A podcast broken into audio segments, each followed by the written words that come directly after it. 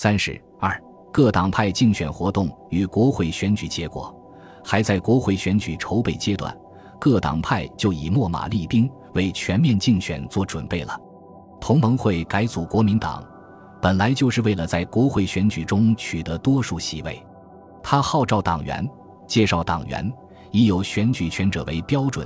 盖党员愈多，人才愈众。多一党员则将来多一选举权，并可多得一议员，政治上是有权利。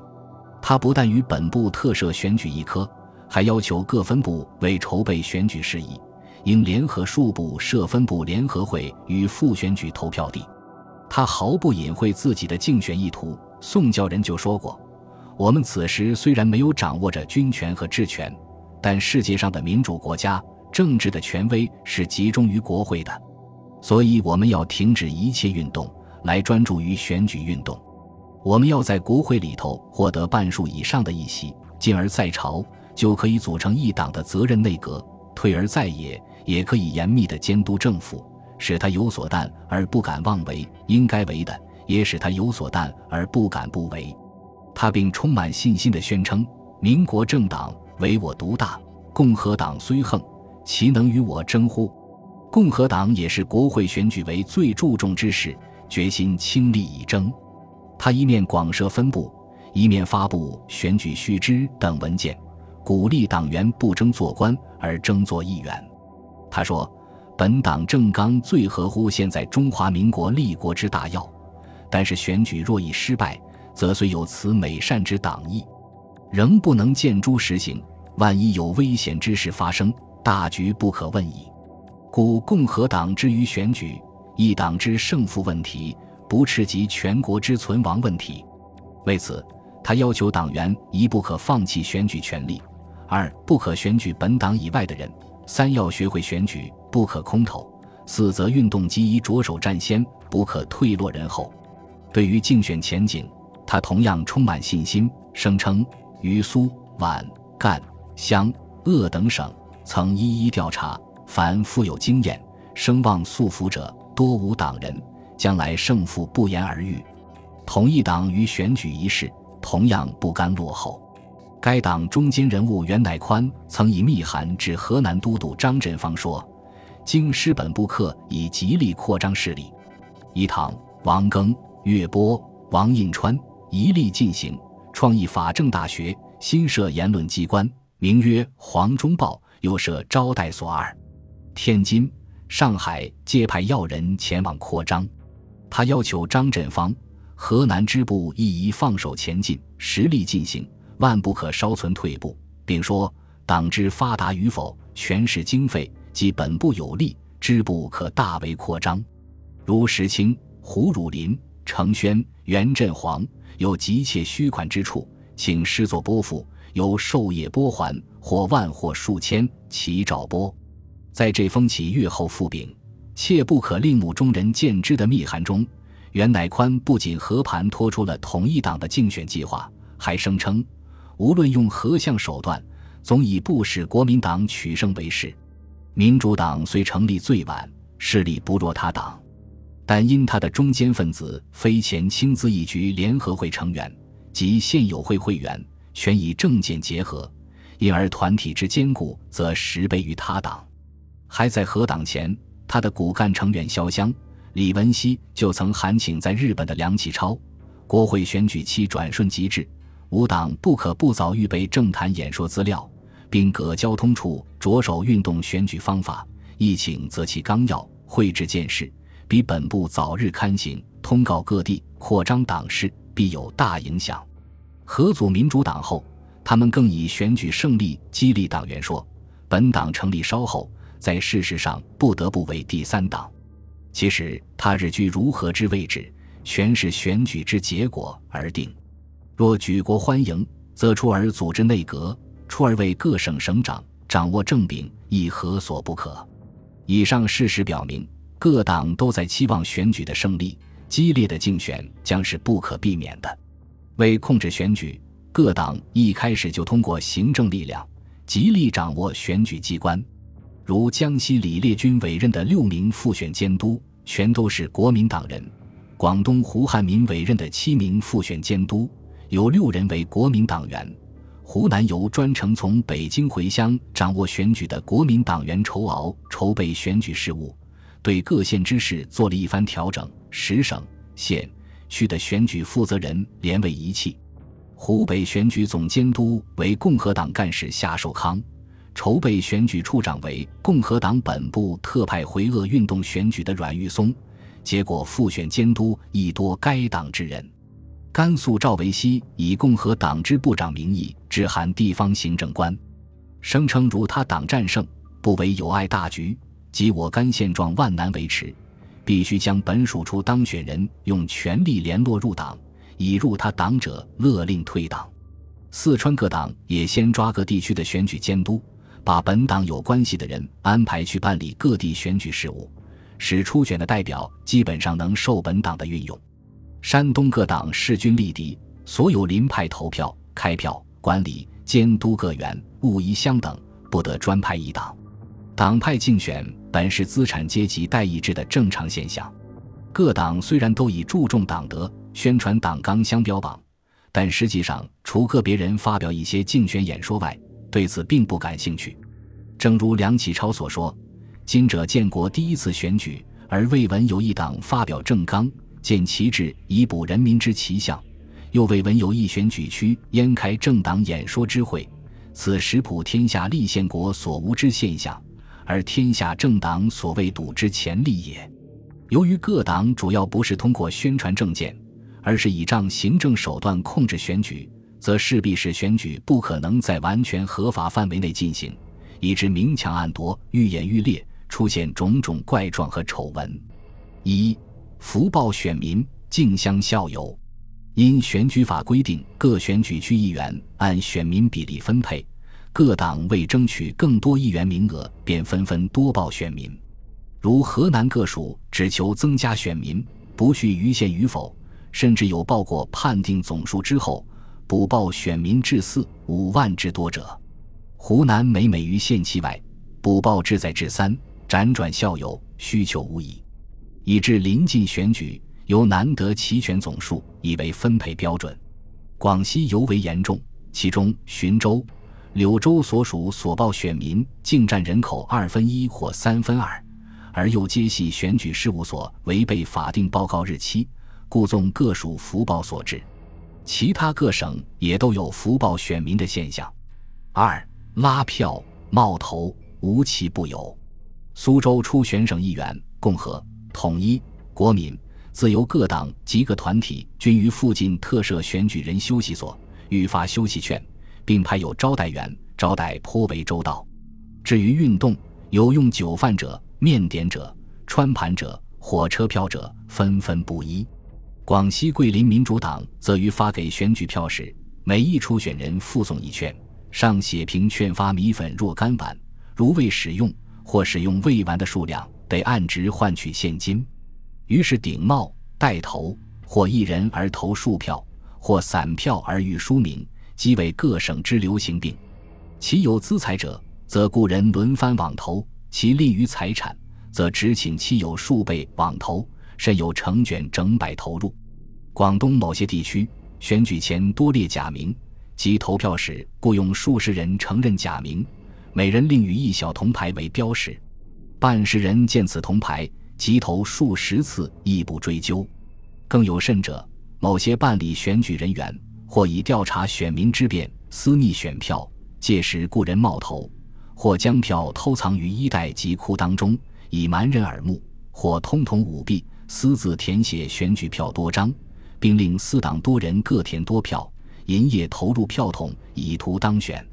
安徽宿松县北乡一区松塘庄选举调查员黎宗干于调查选民时起，坑匿选举票一千余张，或自投，或由他的子虚投，狼狈为奸，令人发指。还有比拉票、冒头更为新奇的，就是列明指定，强要选民选举。广东选举前夕，胡汉民即以同盟会支部长名义分函各县份部长。指定某县应举某人为初选当选人，复选众议员，更致电复选监督，必举林伯和、黄曾狗、司徒颖易次前等人。为此，报纸抨击他大有专制时代排斥委派之象。三抢票、毁票时有发生，如奉天营口选举省议员，商会总理李恒春当场抢索选票一千五百张，主四人三五名分派填写，是为以示抢索。湖北省城一次放抢。有十余名监管选举人员各抢一二千票除外，交其机关处填投，是为公开行抢，以致出现未到中午票已发完，续来选民无票可投的现象。由于行抢不遂，进而捣毁投票所也屡见不鲜。江苏武进选举省议员，共设十投票区，由于共和、国民两党相争，有八投票区被毁，管理员被殴，签到簿。投票鬼无一存者，袁世凯不得不电斥各省，应由各初选监督摘录刑律第八章关于妨害选举之罪各条，揭示于投票所，一面依照选举法于投票所、开票所周围临时增派警兵，保持秩序。四、金钱收买变本加厉，起初每一选券价值两角以至五角，最多不过二三十元，到复选阶段。年金收买初选当选人，或一百元一个，或二百元一个。时期愈粗者价愈昂。湖北选举竞争激烈，因之票价飞涨。凡当选者无人不出于金钱运动，即大名鼎鼎之汤化龙，亦被初选当选人吴宝煌控其肯骗票价不付。湖南会选参议员有消耗至数千金者，甚有破产运动，因耗费已多。而票额仍难如愿，竟在家放声大哭，或悬梁自以为家中瞥见的免于死者。四川胡景一对选举代表的拉拢收买，不惜施用各种卑鄙手段，要官许官，要钱之前，虽是共和党金钱收买肆无忌惮。各党不仅要收买非党和反对党选票，就是本党党员，为了不被他党会买，保证所提候选人当选。有的也需用金钱来控制。五、威逼胁迫，手枪相向。安徽第一复选区选举监督，国民党员潘世琛意图私人当选，临时改派史推恩为管理员，当场胁迫选举人，并带凶火多人，身着军服，手持手枪，分布投票所内外。四川胡景一为对抗国民党，迫使省议会选举民主党员胡俊。同时为共和党员为议长，领会场内外罗列军警，枪上刺刀，封门威迫。湖北两党互相指控，直闹得乌烟瘴气。国民党揭露共和党欲选举秦寿坤为议长，不惜领军警到场，百般威胁。其党员梅宝基并拿出手枪向议员等射击。共和党则指责第一复选区国民党当选省议会议员梁中汉及在该党之高等检察长王振南，当场武力胁迫本党汉川选民李流芳、张春山等投欧阳启勋票，及投票非欧，全组交加，强要李流芳协会脱投汪月鸾字据。第二区国民党暴徒石英、田同等竟以手枪逼投计票。并当场枪伤本党初选当选人四人，可见两党暴力胁迫实不相上下。六拒不到会以为抵制。选举法规定，参议员须有选举人总数三分之二以上到会，并得票满三分之一为当选。这一规定竟也成为各党用以竞选的一个手段，在竞争激烈的省份尤为突出。湖南第一次选举参议员。共和党预料不能取胜，即相约全体不出席，似又强迫、欺骗、超然派议员不到会，致使选举迟之又迟。湖北共和、国民两党或因内部组织未能完备，或需筹谋新的对策，均以不出席为能事，最后相持不下，只得以平分议员名额相妥协。江苏、四川莫不如此。七起诉。审判积弱虚设，选举法固然有违法舞弊情事，得向地方高等审判厅起诉的明文规定，但司法机关通常为一党把持，很难做出公正裁决，有效制止舞弊行为的发生。如上述湖北两党互控一案，黄冈地方审判厅为共和党控制，省高等审判厅掌握在国民党手中，各偏袒本党，互相抵制，谁也没有受到制裁，反而激起更严重的对立。到后来，连筹备国会事务局也无可奈何，只好不了了之。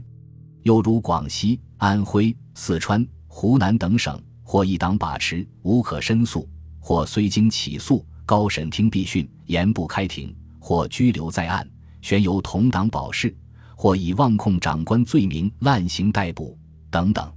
总之，起诉、审判完全以党势为转移，结果舞弊者继续舞弊，当选者照常当选，真正秉法制裁的实不多见。国会选举开始，人们普遍欢欣鼓舞，认为吴国今日之国是以如是，强弱兴亡在此一举。但五花八门的选举现状，使许多人大失所望，也引起不少选民的反感。首先，一般选民对选举不甚热心。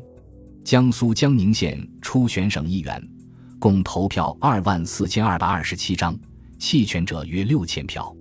上海选民五万一千零四十二人，选举省议员到一万二千三百二十九人，约占百分之二十五。选举众议员到一万二千八百七十六人，约占百分之二十五点二。其次，对违法舞弊多有抵制。广东省议会选举参议员时，选票上有写何必举的，有写钱运动的，有写你谬之的，更有一张写那班鬼三字，下注两行小字：着实无是非，可哀中国之前途。其中书写你谬之一票，即系针对某人以每票一张。谢以礼服七件而发。四川省议员尤运赤等分于胡景一以武力胁迫选举胡军为议长。通电表示，不得最终正当解决，唯有倒东海而失耳。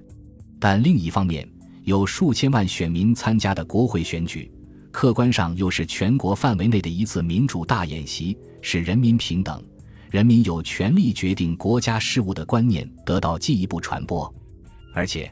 他尽管暴露出上述种种污点，却并非所有选举人都不珍惜自己的权利，卷入了为党是争的漩涡。当选议员也不都出于非法运动手段。当时曾有人分析选举人心理说：上焉者本自己所信仰，不受政党之支配，亦不为人所运动，纯然以自己意思为意思者也；其次则以政党之意思为意思者也；又其次则富于村落思想。以地方主义之意思为意思者也，又其次则训交游，重然诺，而以交易之关系为意思者也。最下者则无意思，只知计金钱报酬之厚薄而已。这大体是符合实际情况的。同时，各党竞选实质上是拥元、排元两大势力的公开较量。从国民党方面说，他不遗余力地争取选举胜利，主要还是借以实现其政治主张。进而打破袁世凯与反对党的实际联盟，创造一个好的政治局面。国会选举自一九一二年十二月上旬开始，到次年三月基本结束。选举结果，综合报刊披露资料大体如下：第一，在国民党领导的江西、广东、安徽和湖南，参议员全部为国民党囊括，众议员九十九人，占百分之八十三以上。第二。在东三省和山西、陕西、甘肃、浙江、福建、广西、云南等省，国民党也居于明显优势。其中，除山西无法统计外，参议员计九十人，国民党七十二人，占百分之八十；众议员计二百零二人，国民党一百六十二人，约占百分之八十点二，或一百六十四人，占百分之八十一。第三。在共和党实际控制或势力相当的湖北、江苏、四川、直隶、河南和山东，众议员计二百十二人，除超然派一人以外，共和党、统一党和民主党合计一百零九人，比国民党只多七人。参议员则平分秋色，国民党占三十人，共和党等三党合占三十人。第四，仅在新疆和贵州，共和党取得绝对多数。当然。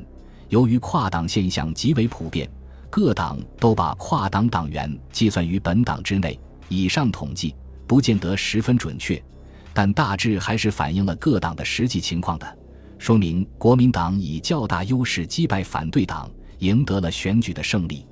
国民党竞选的胜利使全党沉浸在一片欢腾之中，连孙中山也兴奋地说：“此次国会议员之选举，本党竟得占有过半数，足见国民尚有辨别之能力，亦可见公道自在乎人心。共和党则多丧气。”不管新晋宣布加入该党的梁启超如何以状语解之，亦复不能自振。